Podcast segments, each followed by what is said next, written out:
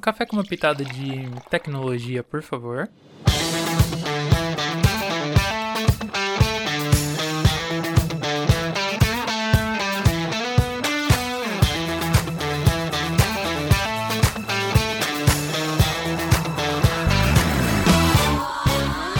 Oi, meu nome é Roberto Guma, diretor de vendas na Santo Digital, e seja bem-vindo ao nosso Santo Breakcast. O bate-papo dessa semana vai ser sobre o projeto DNA do Brasil, ciência e tecnologia a nosso favor.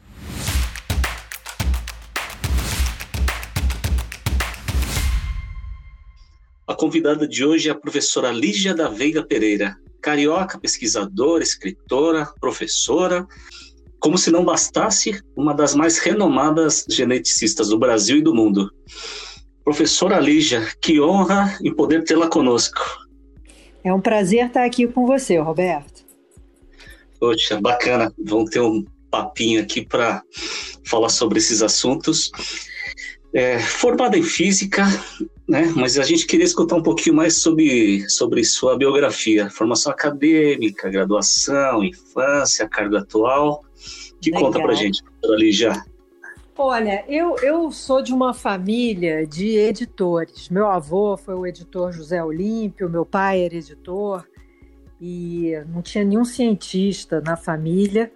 E uhum. até o ginásio, eu, a, a, família achava que eu ia enveredar por esse lado da literatura, eu escrevia, enfim.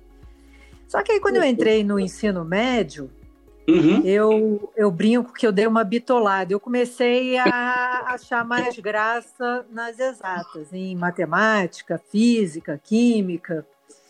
Uhum. E o engraçado é que naquela época eu achava que biologia era uma decoreba, né? A, a, forma como era apresentado.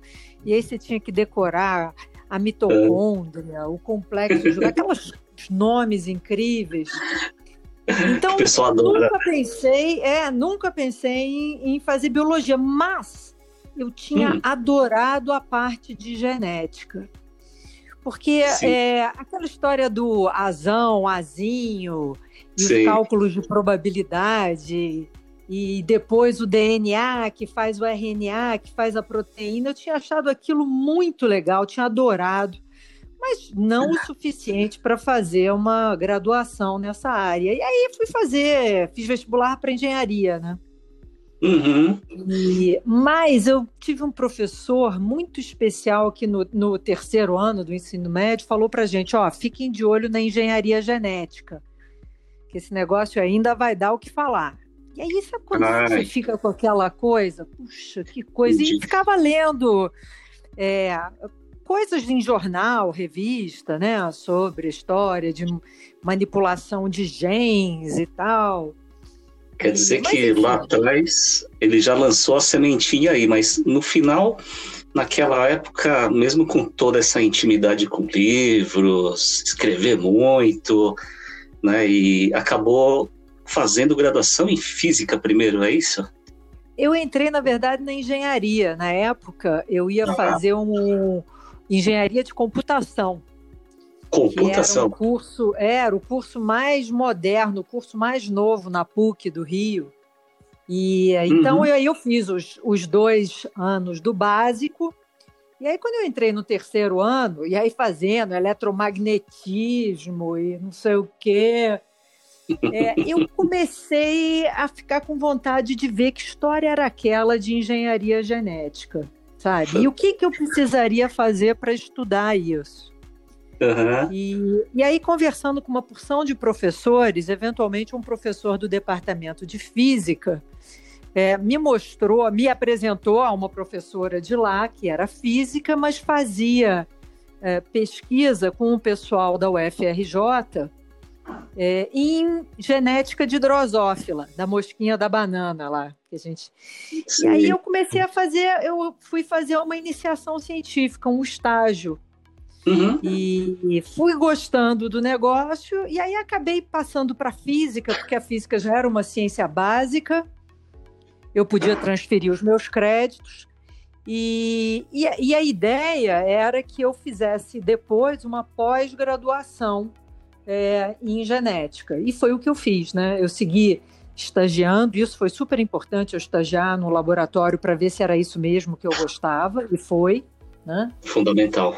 Uhum. E depois eu acabei aplicando para fazer logo um doutorado nos Estados Unidos. Então, assim que eu terminei a física, eu fui para os Estados Unidos, onde eu fiquei cinco anos fazendo um doutorado em ciências biomédicas e, e nessa parte mesmo de engenharia genética, mas aplicada à, à saúde humana. Entendi. E essa decisão de de se especializar, focar em pesquisa, engenharia é, genética, e tinha algo maior que você vislumbrava na época ou era simplesmente o interesse pessoal por tudo que você veio carregando desde a infância e de formação?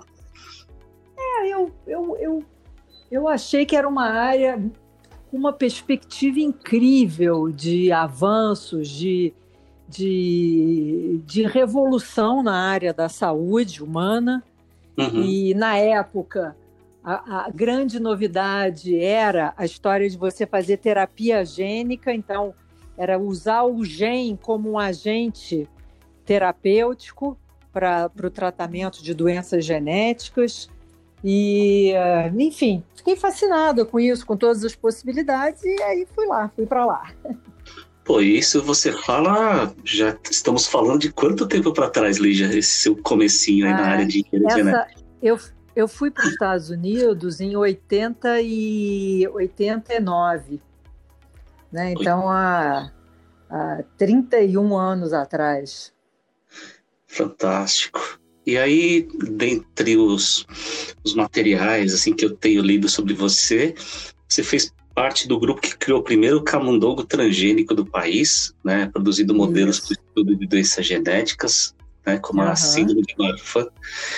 Até porque isso eu acho que a gente tem que dar muito valor, mas nada como escutar da sua própria boca que quais as dificuldades de fazer pesquisa no Brasil, num país como esse que vivemos aqui.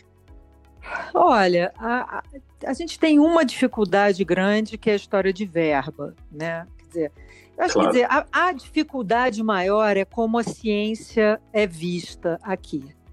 Nos países uhum. desenvolvidos, a ciência é vista como um investimento, o gasto em ciência é visto como investimento. A uhum. ciência nos países desenvolvidos é o grande motor de desenvolvimento econômico, porque a partir da ciência básica você gera conhecimentos que depois vão ser aplicados que vão gerar inovação, que vão gerar uma indústria robusta uhum. que gera o desenvolvimento econômico. O Brasil não tem essa visão.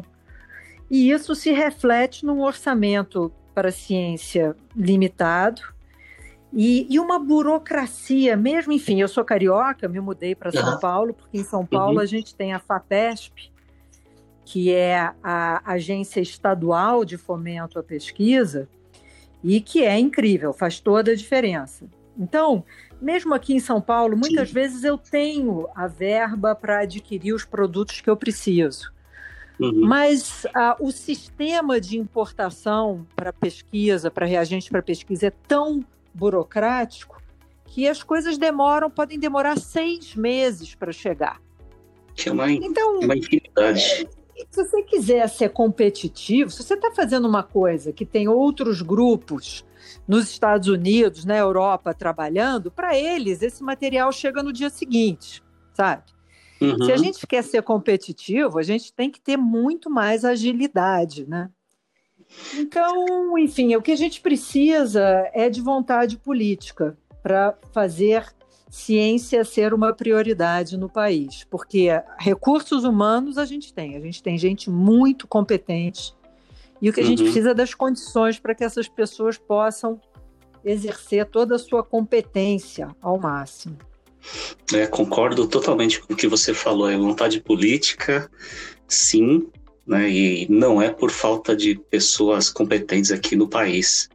Até por uhum. isso, professora, é, não tenho como te parabenizar pelo projeto DNA do Brasil.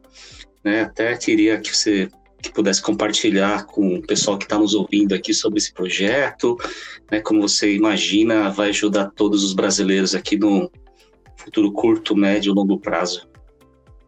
É, esse é um, é um projeto que é muito importante, muito querido para mim. É, a gente basicamente quer conhecer o genoma da população brasileira, tá? É, então, a gente quer conhecer todas as variações que existem no DNA dos brasileiros e entender como é que os genes e os genomas dos africanos que vieram para cá, os europeus e os índios que estavam aqui, como é que esses, esses povos se misturaram e deram uhum. origem à população brasileira atual, onde cada um de nós tem frações diferentes desses três genomas ancestrais, uhum. né?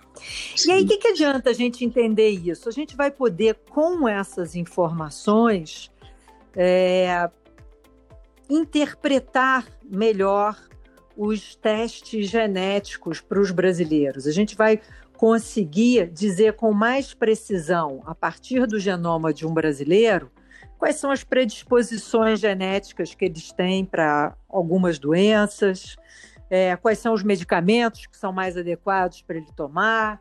É, enfim, a gente tem aí muitas descobertas que a gente pode fazer a partir desse enorme banco de dados que a gente está criando. Fantástico. E aí, como você viu a atuação aqui da Santo Digital, do Google, né, na, na definição da arquitetura, plataforma, é, subsídio de créditos aqui nesse projeto? Olha, a, a, Santos Digital, junto com o Google Cloud, foram fundamentais para a gente colocar esse projeto de pé. A gente começou a, a, a estruturar o projeto em 2017, não tinha Ministério da Ciência, Ministério da Saúde, ninguém tinha verba e a gente foi bater na porta, então, da uhum. iniciativa uhum. privada. E esses projetos, a gente tem dois grandes gastos. O primeiro é com o sequenciamento do genoma dos participantes. E a gente conseguiu que o grupo de diagnóstico DASA nos desse uhum. 3 mil sequenciamentos de genomas, tá? E o segundo grande gasto é em computação. Né? A, a, é, cada genoma desses tem é uma coisa assim da ordem de grandeza de terabytes de tamanho, né? E a gente está fazendo milhares deles. Então a gente precisa de uma infraestrutura de computação uhum. muito grande para poder armazenar e manipular e processar esses dados e fazer nossas pesquisas com esse banco de dados.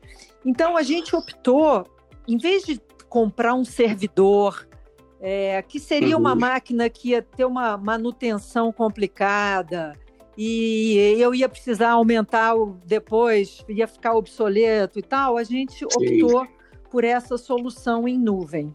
Né? Uhum. E aí a Google Cloud, através aí de vocês, da Santos Digital, nos deu é, o espaço para a gente fazer o armazenamento e o processamento desses 3 mil primeiros genomas. E aí isso foi fundamental, e com essas duas contribuições a gente pôde lançar o projeto. É, a gente lançou o projeto em dezembro do, de 2019. Agora a gente já está com 1.500 genomas aí na nuvem da, da, uhum. da, Santos. Já estamos fazendo uma porção de descobertas super interessantes sobre a, a, as, as, nossas origens. E, enfim, esse é o começo de uma longa jornada que vai trazer muitas informações interessantes sobre a saúde e a origem dos brasileiros deixar um parênteses aí no seu comentário. A gente fica muito honrado em ter contribuído, né? Mesmo que numa parcela pequena num projeto dessa magnitude aí. Não, Até... não foi pequena, não foi pequena a parcela de vocês, não. Vocês foram fundamentais para a gente fazer essa roda começar a rodar. Uma vez ela rodando, foi só porque vocês apoiaram a gente e a gente começou a mostrar que a gente consegue fazer isso, que a gente está conseguindo agora todo o apoio adicional que a gente vem recebendo para poder uhum. transformar esse banco e chegar a centenas de milhares de genomas. Mas sem esse pontapé inicial, é, a gente ia ter muito mais dificuldades. Então, a contribuição de vocês foi fundamental. Bacana, Deus te ouça aqui que a gente tenha um sucesso total nesse projeto.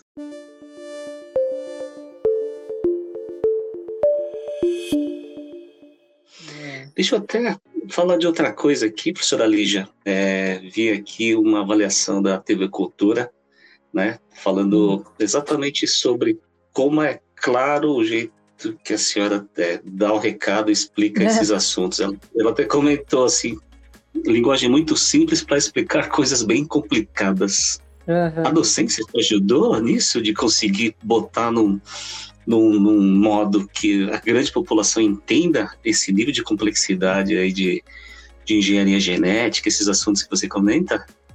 Olha, eu acho que o que mais me ajudou foi ter uma, uma, uns pais não cientistas, uhum. ou seja, que não entendiam nada disso e que ao mesmo tempo tinham muita curiosidade de entender o que, que eu estava fazendo. Então, assim, principalmente a minha mãe ficava me cobrando muito. Minha filha, não é possível que não tenha um jeito simples de você me explicar isso aí.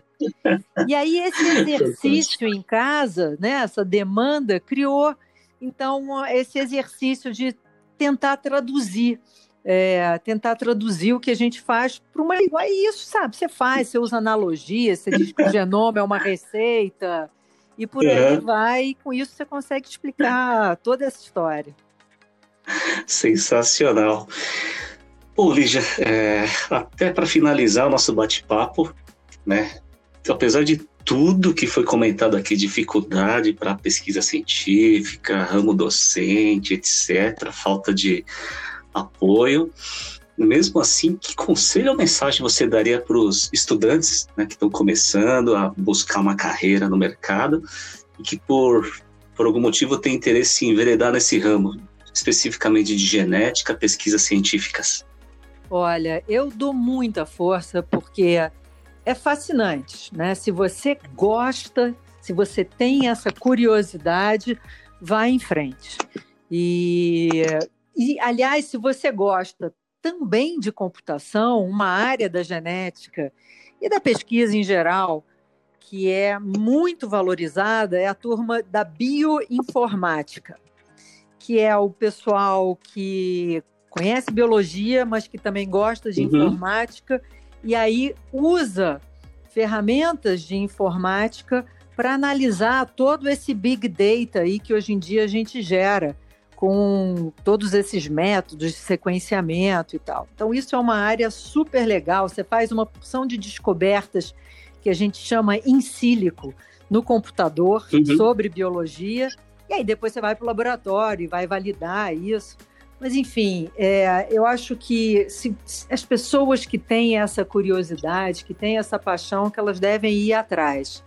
E aí, com isso, a gente vai construindo uma, uma comunidade científica robusta no Brasil. É importante que a indústria brasileira também faça pesquisa e inovação.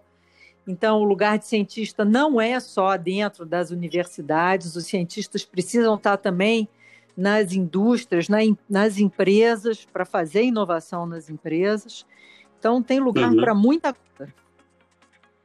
Poxa, que bacana. Professora Lígia, sei que a sua agenda é concorridíssima, então, novamente, agradeço de coração esse, esse tempo para nosso bate-papo, né? Espero poder contá-la, contar com ela, com a senhora novamente aqui conosco. Olha, com o maior prazer e de novo a contribuição de vocês foi fundamental para a gente colocar esse projeto de pé, tá bom? Tá legal. Bom, pessoal, espero que tenham gostado do nosso bate-papo. Obrigado novamente, professora Lígia. Meu nome é Roberto Guma. Convido a todos a acompanhar a Santo Digital em todas as redes sociais: LinkedIn, Instagram, Facebook, Twitter e nosso canal no YouTube. E até a próxima semana. Obrigado.